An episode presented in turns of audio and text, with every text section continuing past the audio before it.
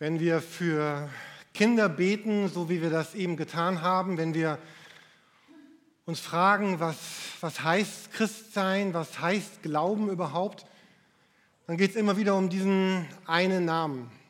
Es geht um Jesus. Wir könnten sagen, das Herz des Glaubens ist Jesus Christus. Und unser Leben wird insoweit weit und, und heil und, und gesund, wie wir Jesus auch gestatten, um unser Leben zu verändern und es auch heil und gesund und anders zu machen. Man könnte sagen, Christsein heißt, Jesus Christus zu begegnen. Und was wir oft tun am Sonntagmorgen in Predigten wie in dieser, dass wir uns anschauen, wer ist eigentlich dieser Jesus Christus? Und ich möchte mir heute Morgen mit euch in der Predigt eine Begebenheit ansehen, wo wir Jesus sehen, der in einer bestimmten Weise sehr hart ist, aber auch sehr weich ist. Und ich möchte euch einladen, mit dieser Predigt in eurem Leben beides zuzulassen. Diese ganz harte Seite von Jesus die uns vielleicht erschreckt, aber auch diese weiche Seite. Ich wünsche uns, dass wir ihm begegnen in seiner Härte und in seiner Weichheit. Ich möchte euch, uns dafür gerne einen, einen Bibeltext zunächst einmal vorlesen. Den finden wir im Matthäusevangelium, diesen Bericht vom, vom Leben über Jesus, dort im Kapitel 21. Jesus weiß, er wird bald sterben, es kommt bald der Karfreitag, es kommt bald der Ostersonntag, er ist so am, in der letzten Phase seines Lebens hier auf der Erde. Und dann lesen wir eine Begebenheit in Matthäus 21 ab Vers 12. Jesus ging in den Tempel und wies alle hinaus, die dort Handel trieben oder etwas kauften. Er warf die Tische der Geldwechsler und die Sitze der Taubenverkäufer um und sagte zu ihnen, in der Schrift heißt es, mein Haus soll ein Haus des Gebets sein, ihr aber macht eine Räuberhöhle daraus. Während er im Tempel war, kamen Blinde und Lahme zu ihm und er heilte sie. Und als die Wunder, die er tat, gesehen wurden, und da war der Jubel der Kinder, die im Tempel riefen, gepriesen sei der Sohn Davids, da erregte das den Unwillen der führenden Priester und der Schriftgelehrten. Hörst du eigentlich, was sie da rufen? sagten sie zu ihm. Gewiss, erwiderte Jesus. Habt ihr nie das Wort gelesen? Unmündigen und kleinen Kindern hast du dein Lob in den Mund gelegt?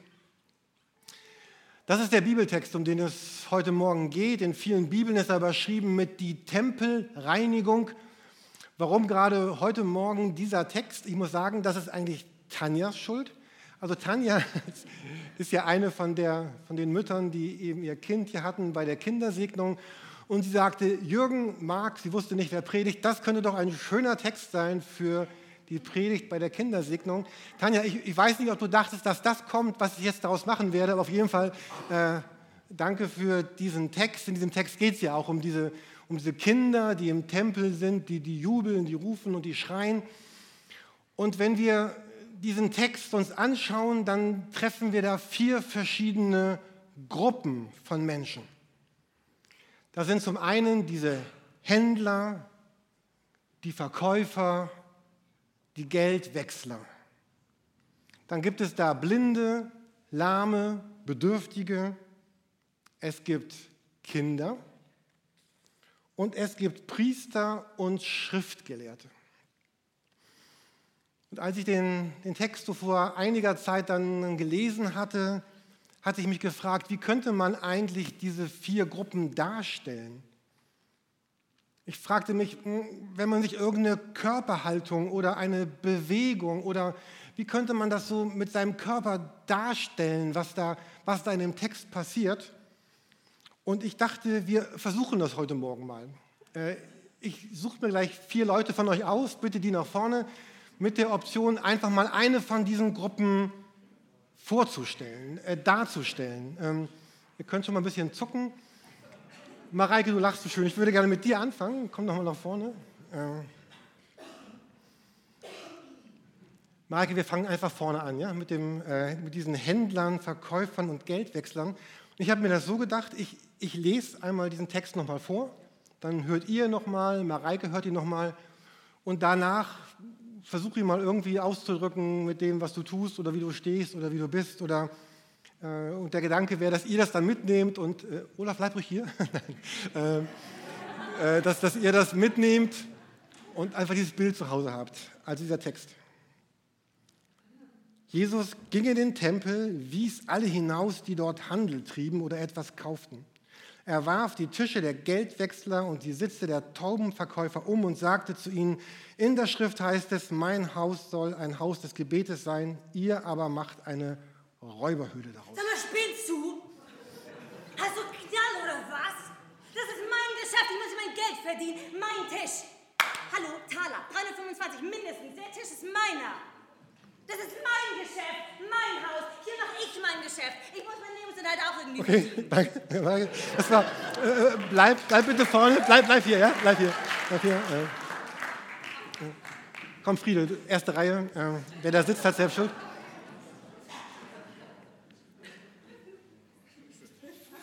Friede, die, die nächste Gruppe. Mareike, bleib da.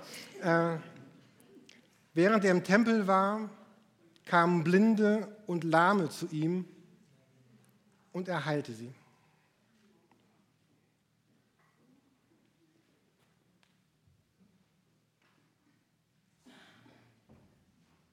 Viele, bleib einfach da sitzen. Mareike, bleib gerne, bleib einfach da, wo du warst. Äh, die nächste Gruppe, äh, Katrin. Der Text war, und der Jubel der Kinder, die im Tempel riefen, gepriesen sei der Sohn Davids. Und später heißt es, unmündigen und kleinen Kindern hast du dein Lob in den Mund gelegt.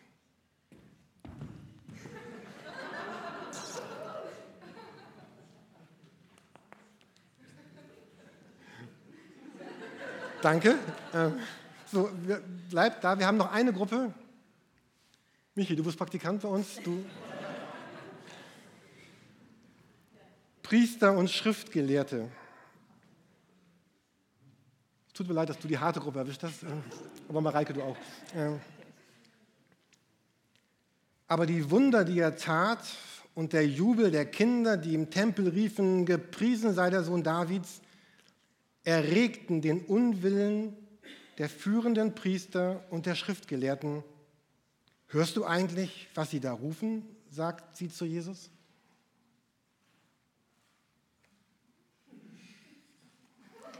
Ja, und, und ich bitte euch, äh, ich bitte euch, um das noch mal ein bisschen lebendig zu machen, könnt ihr alle das noch mal gleichzeitig machen, was ihr eben gemacht habt. So, ich zähle bis drei und dann äh, geschieht alles zur selben Zeit.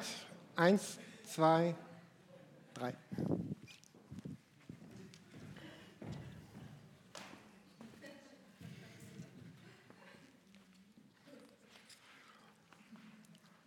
Okay, vielen Dank. Bleib, bleibt hier. Ähm, ich würde euch gerne noch ganz kurz fragen wollen, wenn ihr jetzt diese Figuren, diese Personen gespielt habt, ähm, was geht in denen vor? Was, was denken die? Was fühlen die? Wie sind die drauf, würde man heute sagen? Was, was ist das, was, was in ihrem Herzen, in ihrem Leben ist, dass sie so handeln, wie sie handeln? Das muss nicht vollkommen sein, vielleicht nur ein paar, ganz paar Gedanken. Mareike, was war Du spielst die ja nur. Was wäre denn in denen wohl drin? Ähm, ich bin offensichtlich entrüstet. Ähm, der macht mir hier mein Tagesgeschäft, äh, Tagesgeschäft kaputt. Das geht nicht. Ich muss mein Geld verdienen. Auch ich habe eine Not. Auch ich habe eine Familie, die ich zu versorgen habe. Und der macht es, der, der schmeißt den Tisch um. Es geht nicht. Das ist meine Ware. Mein Tisch ist nicht. Friede? Also ich denke halt, ich bin jetzt hier auf dem Weg. Ich war schon echt einige Meilen unterwegs, um endlich Heilung zu erfahren. Habe Hoffnung gehabt, habe mich vielleicht echt, echt beeilt. Mhm. Und dann komme ich da hin und habe ein bisschen ähm, Angst vor der Eigencourage und denke, boah, jetzt ist der Moment, entweder passiert es oder passiert es nicht. Ja. Ich würde gerne positiv enden, deswegen mich. Also als Priester und Schriftgelehrte bin ich ja quasi führende Elite in dem Gebiet. Ne? Also ich kenne mich ja aus, ich bin Lehrer, ich lege das Alte Testament aus, bin da zu Hause, wende das an, rede darüber. Und äh, ist ja dieses, sie priesen uns, also Jesus und sagten, der Sohn Davids, aus der David-Linie, aus der Königslinie, also ist es der Anspruch, ja, von Jesus König zu sein oder das, was die Kinder ihm zusprechen. Und das geht ja zu der Zeit gar nicht. Also kann ja nicht einfach irgendeiner herkommen und sagen, mhm. ich bin König oder, oder irgendwelche Leute können ihn da zum König machen. Also daher Entsetzen oder aufgeregt sein, aufgewühlt sein, das geht einfach nicht. Ja. Also wir leben nicht mehr in der Zeit. Okay. Die jubelnden Kinder? ja, ich kann mich ähm, ganz unvoreingenommen einfach über das freuen, was ich da sehe, weil ich eben noch sehr vorurteilsfrei daran gehen kann und einfach eben ja das, was ich sehe, so als Wahrheit für mich ähm, akzeptieren kann und es nicht so stark hinterfrage. Und deswegen das einfach sehe und das super finde und die Stimmung irgendwie darum rum sehe. Ich meine, wenn die Kranken geheilt werden, sind die ja sicher auch fröhlich hinterher, hüpfen vielleicht mit. ja. Genau. Und ähm, ja, ich kann mich einfach mit freuen. Cool. Vielen Dank euch vieren. Das habt ihr toll gemacht.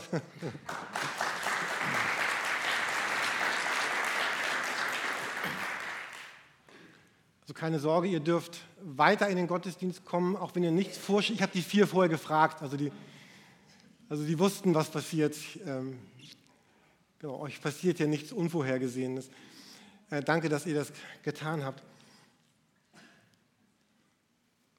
So, was könnten wir an dieser Stelle tun? Jetzt wären, an dieser Stelle sind, sind, sind zwei Möglichkeiten. Wir könnten zum einen, was wir nicht tun werden, äh, uns uns diesen Text jetzt näher anschauen. Wir könnten uns fragen, was hat diese Gruppen damals ausgemacht? Was war typisch für sie? Wie lebten eigentlich diese Priester? Wie lebten die Kinder? Was heißt es damals, ein Lama gewesen zu sein?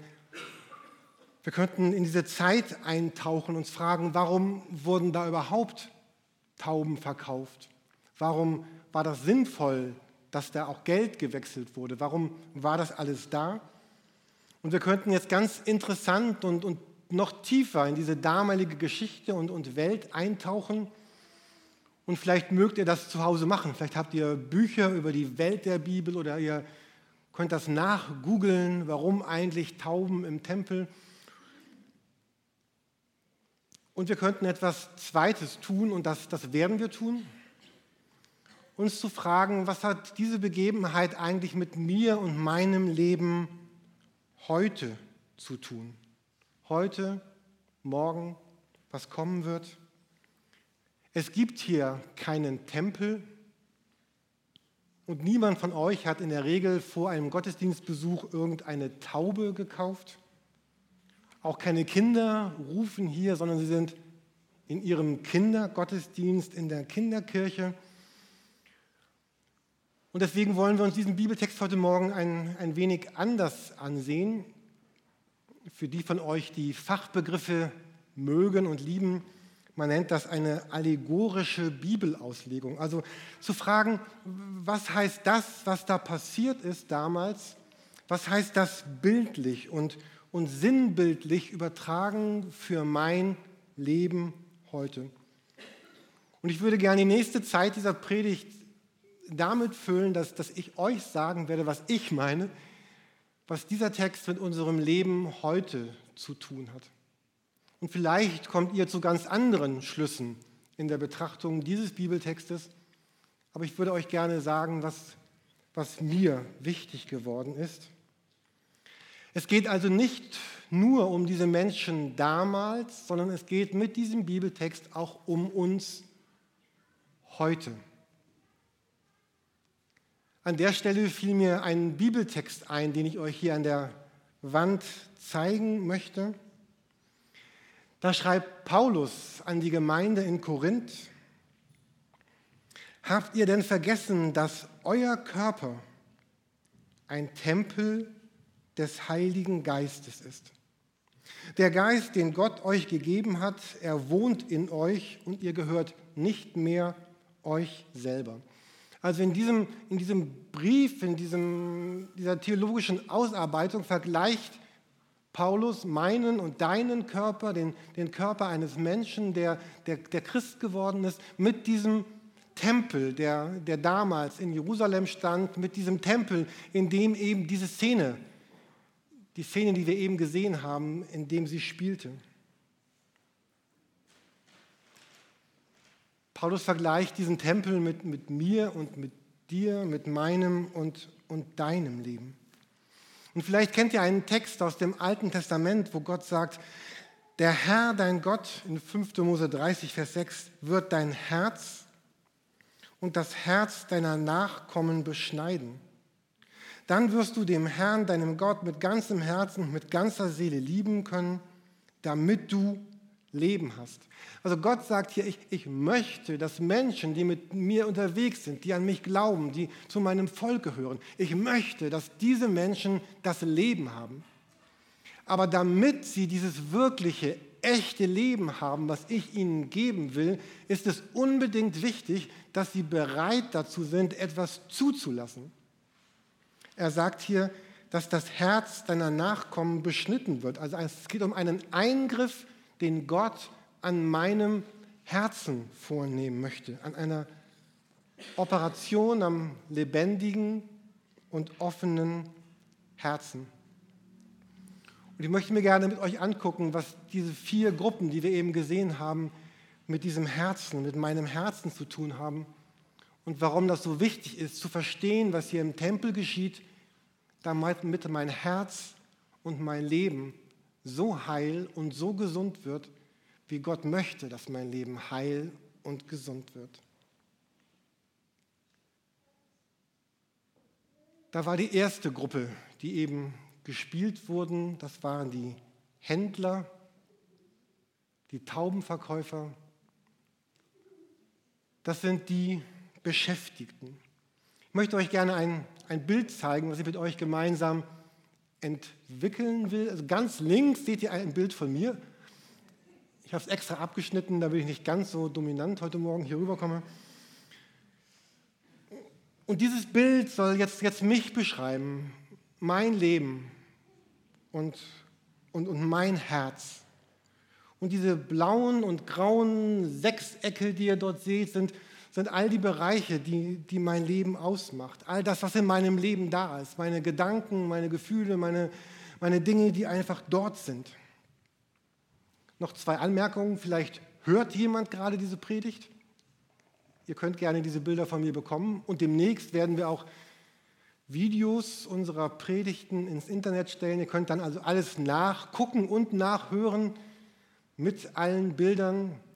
Wäre trotzdem schön, wenn wir noch gemeinsam hier sein könnten, aber wenn ihr mal nicht hier sein könnt, könnt ihr dann wenigstens die Predigt gesamt nachgucken und auch hören. Und ich habe mir das so gedacht, dieses Bild, was wir dort sehen, das bin also ich, das ist mein, mein Körper, das bin ich, das ist mein Herz. Und jetzt sagt Paulus, euer, euer Leib, euer Körper ist ein, ein Tempel des Heiligen Geistes. Und jetzt lesen wir in diesem Bibeltext in Matthäus, dass, dass Jesus geht in diesen Tempel hinein. Und genau das ist ja das, was, was Christsein bedeutet, das, was Christ werden bedeutet, dass, dass Jesus Christus, der außerhalb von mir war, in mein Leben hineinkommt. Das ist vielleicht eine ganz einfache Beschreibung von Christsein und Glauben.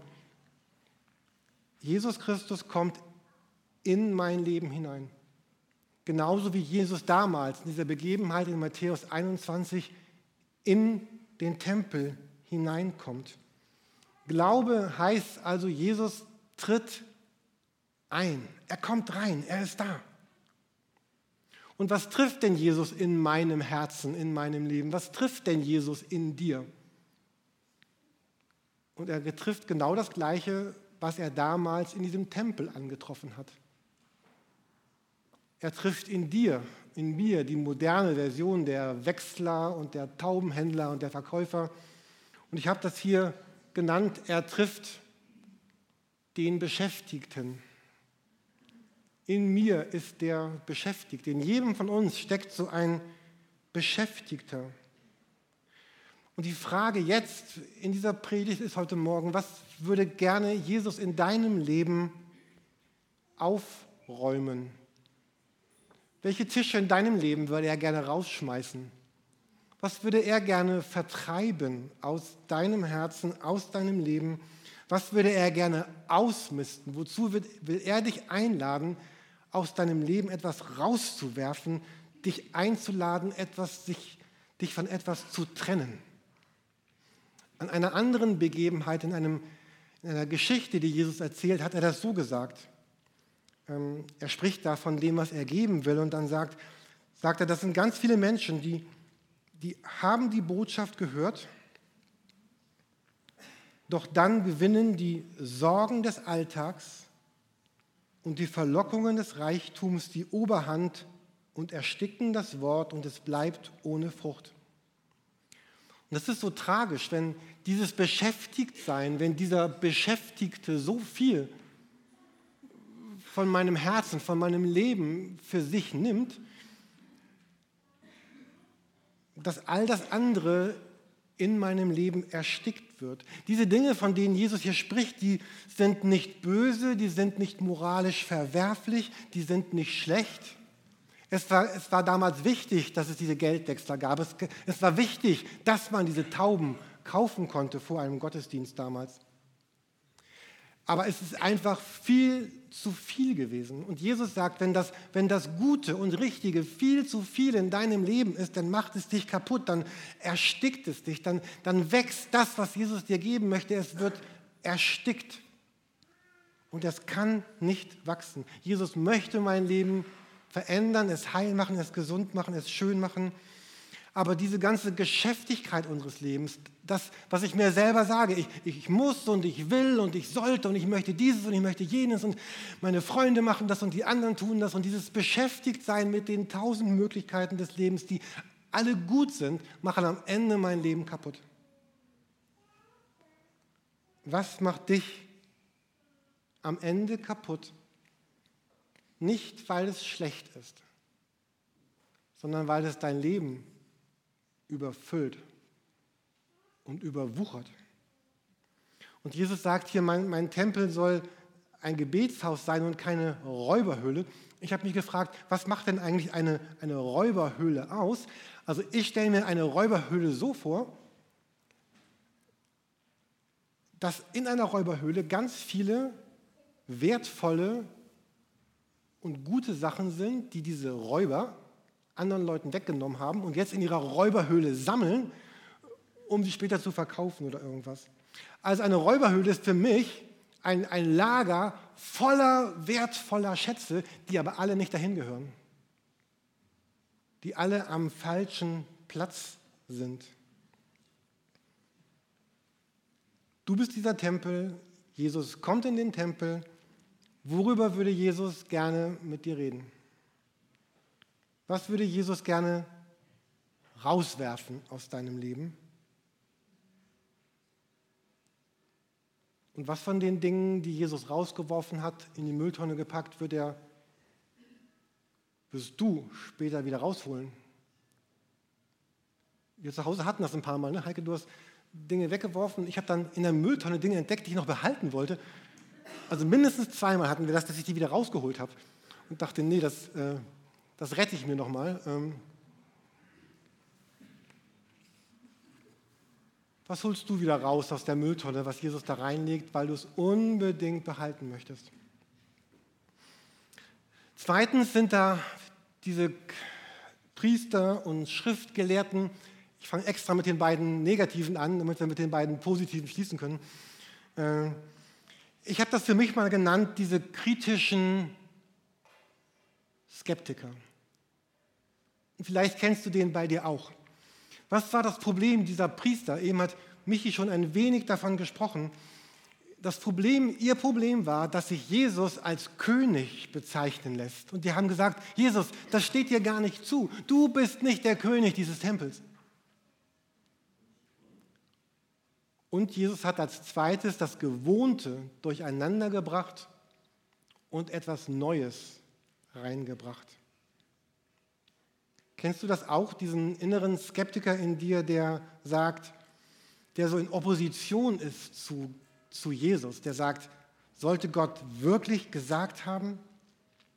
Wir haben so ein bestimmtes Bild, wie Gott ist, wie Gott handeln soll, wie das Reich Gottes funktioniert, wie Gemeinde sein soll, wie das Leben mit Jesus sein soll. Und so ein Teil von uns, der ist total unwillig, sich darauf einzulassen, dass Jesus der König sagt, ich will was Neues schaffen.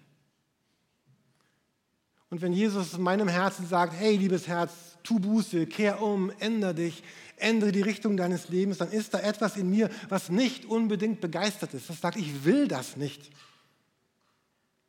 Ich will weder den Anspruch, dass Jesus der Herr über alle Bereiche meines Lebens ist, noch dass ständig immer wieder bei Jesus alles neu werden muss.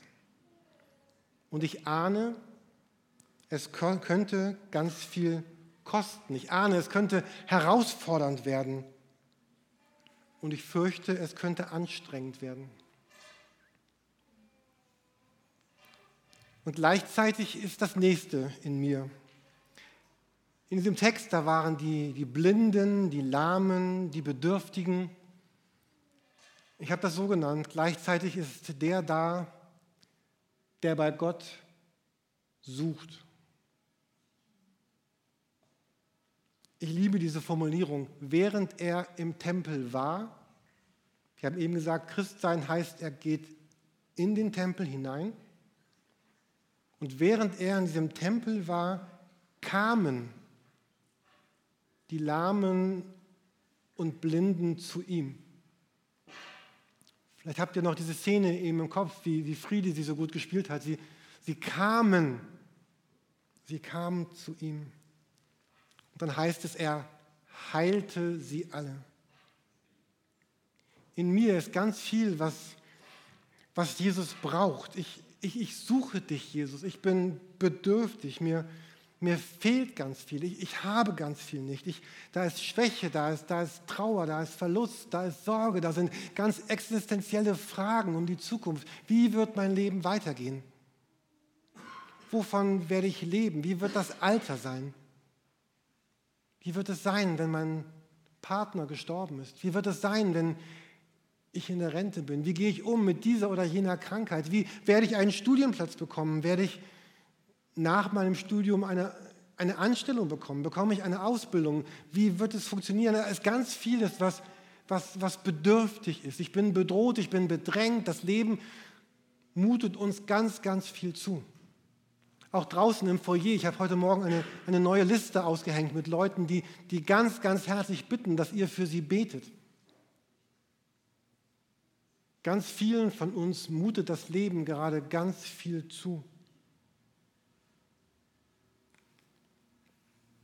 Und diese Szene im Tempel bedeutet, bring das in Berührung mit Jesus. Gib ihm das, bring ihm das. Diese Zeit mit ihm. Das ist einer der Gründe, warum wir auch nach jedem Gottesdienst einladen, hier vorne zu beten weil es manchmal auch gut ist, das gemeinsam zu tun. Warum wir alleine zu Hause beten, in, in Hauskreisen, in Gruppen, warum wir immer wieder beten, weil wir sagen, ich, ich will all das, was in mir ist, in Berührung neu mit dir bringen. Marc, wir hatten letzte Woche von dir diese Predigt gehört über diese Sehnsuchtsorte. Das, vielleicht ging es euch auch so wie mir. Ich fand diese Predigt sehr, sehr berührend. Diesen, diesen Sehnsuchtsort, wo ist dieser Ort, wo mein Herz das findet, was es wirklich braucht? Wenn ihr nicht da wart, hört es gerne nach. Äh, dort bei Jesus etwas zu finden, was ich sonst auf der Welt nirgendwo finde. Und ich wünsche uns von Herzen diese Begegnungen, diese Berührungen mit Jesus. Und dann gibt es ein, ein letztes, eine letzte Gruppe, die Kinder, die Gott loben und preisen. Ich habe es hier genannt, da ist der in mir, der Gott preist, so wie die Kinder damals. Die Kinder in ihrem Geschrei hatten etwas erkannt und das, das passt ganz schön zu dem, Katrin, wie du das eben beschrieben hast, was in diesen Kindern drin ist. Dieses, da, da, da, kommt, da kommt der König und der Retter, da kommt der, auf den wir unsere Hoffnung richten. Aber wir erkennen etwas, was, das ist nicht logisch. Also das ist nicht, da ist etwas in mir, das ist überhaupt gar nicht begründbar. Ähm, Und trotzdem kommen wir irgendwie in Kontakt mit Gottes Ewigkeit. Andere damals hielten, hielten diese Kinder für unwichtig, für religiös inkompetent. Aber Jesus sah keinen Grund dafür, sie aus dem Tempel herauszuwerfen. Ganz im Gegensatz zu den geschäftigen Händlern und Taubenverkäufern. Und Glaube heißt auch für mein Leben Mut dazu zu haben. Es gibt etwas, was, was wir nicht erklären können, was ganz übernatürlich ist und was unsere Herzen ganz tief berührt. Da ist ein Teil des Glaubens in dir, der ist nicht logisch, der ist nicht nachvollziehbar und der ist dennoch wahr und ich will dem folgen. Und ich weiß nicht, wie es dir geht auf deiner Arbeit oder mit deinen Klassenkameraden oder im Studium, ob du jemand bist, der manchmal auch so, ja, so spöttische Sprüche bekommt, wie, na, beweis doch mal deinen Glauben, erklär doch mal deinen Glauben, überzeug mich doch mal, wenn es wahr ist. Da ist ein ganz großer Teil des Glaubens, des Christseins, den man niemandem wirklich erklären kann, der einfach da ist. Und dann strömt aus diesen, diesen Kindern heraus der Lob, der Preis, die Anbetung, die Begeisterung. Sie sagen, gepriesen sei der da kommt. Und so heißt Glaube auch immer, dass dieses Übernatürliche das Natürliche trifft. Und so heißt Glaube, ich, ich beuge mich vor Jesus, ich, ich stehe auf, ich, ich juble oder ich schweige, ich ehre und verehre, ich tanze oder ich bin ganz still, weil ich will ihm folgen. So, ich komme zum letzten Gedanken dieser, dieser Predigt für heute Morgen, zum, zum Schluss. Die Frage ist jetzt, ja gut, Jürgen, du hast all das jetzt gesagt, aber was, äh, äh was mache ich denn jetzt damit? Was, was wird denn jetzt damit? Ich bin überzeugt, dass all dies, was dort steht, jeden Moment immer wieder gleichzeitig in jedem von uns ist. Und manchmal sind wir erschrocken über dieses Beschäftigtsein, manchmal sind wir erschrocken über dieses, wie skeptisch wir selber doch sind. Und wir fragen uns, kann ich meine Bedürftigkeit zu Gott bringen, wenn ich doch so beschäftigt bin? Kann ich denn Gott preisen und loben, wenn ich denn gleichzeitig so skeptisch bin? Es ist immer alles da. Und ich möchte uns einen letzten Bibelvers zeigen. Da heißt es in den, heißt es in den Sprüchen, behüte dein Herz mit allem Fleiß, denn daraus quillt das Leben. Wir werden heute Morgen noch, noch ein Lied singen und da heißt es im Refrain so viel wie, es heißt wirklich so, nimm mein Herz, Gott, nimm mein Herz, Herr, nimm es und, und tu etwas daraus, mach etwas daraus. All diese Menschen, die damals im Tempel waren, sind all diese Stimmen, all dieses ist gleichzeitig in mir und in dir. Und die große Herausforderung für mein und deinen Glauben ist, wer bekommt welchen Raum in meinem Leben?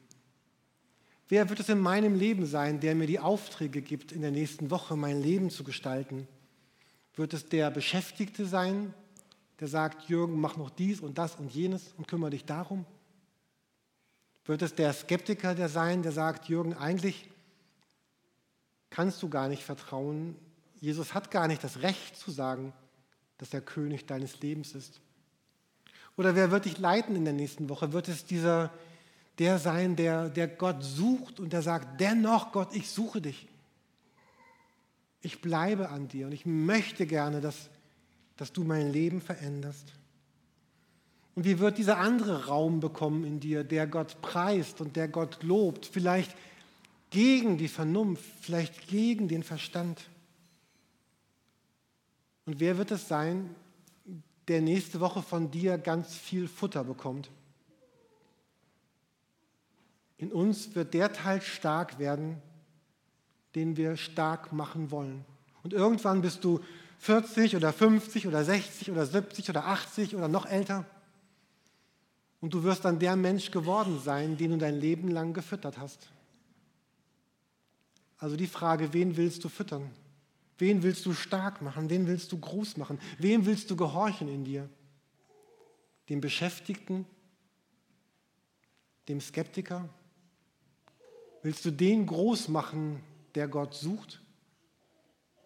Und wie groß darf der in deinem Leben werden, dem du Raum gibst, Gott zu loben, Gott zu preisen, Gott zu ehren und Gott anzubeten?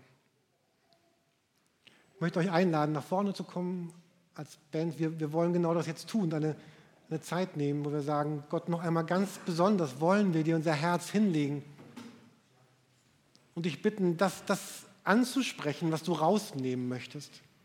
Und vielleicht sind für einige von uns heute Morgen ganz klare Entscheidungen dran, zu sagen, ich will mich von dem und dem trennen, weil es mein Leben nicht gut tut. Oder ich will dem weniger Platz geben, weniger Raum geben. Vielleicht ist ganz neu diese Entscheidung, ich will dir neu trauen, Jesus. Ich will dich suchen und will der sein, der dich preist und lobt, einfach weil du gut bist. Amen.